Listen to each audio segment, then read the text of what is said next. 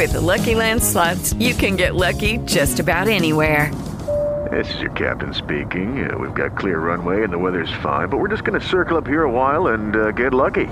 No, no, nothing like that. It's just these cash prizes add up quick. So I suggest you sit back, keep your tray table upright, and start getting lucky.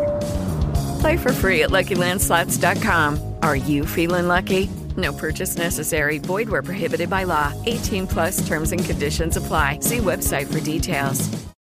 With Lucky Land slots, you can get lucky just about anywhere. Dearly beloved, we are gathered here today to. Has anyone seen the bride and groom?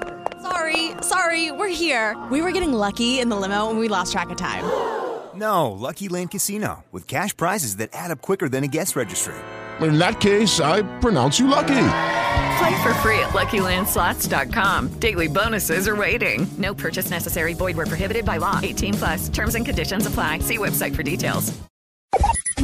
Band Geek com Gustavo Filema.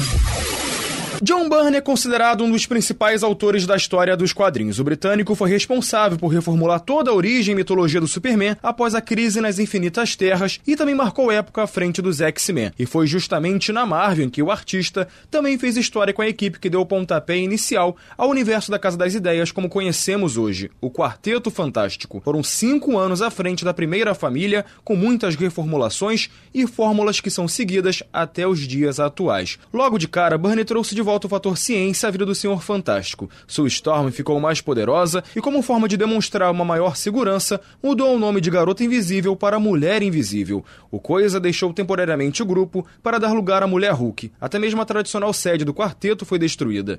Por muito tempo, esse run ficou incompleto por aqui no Brasil, com publicações espaçadas ou bagunçadas. Mas no fim de 2020, a Panini decidiu corrigir esse erro com o lançamento de um ônibus. Sim, uma edição bem parruda com cerca de 1090 páginas, com a primeira parte da jornada de Byrne à frente do quarteto. O ônibus reúne mais de 20 gibis.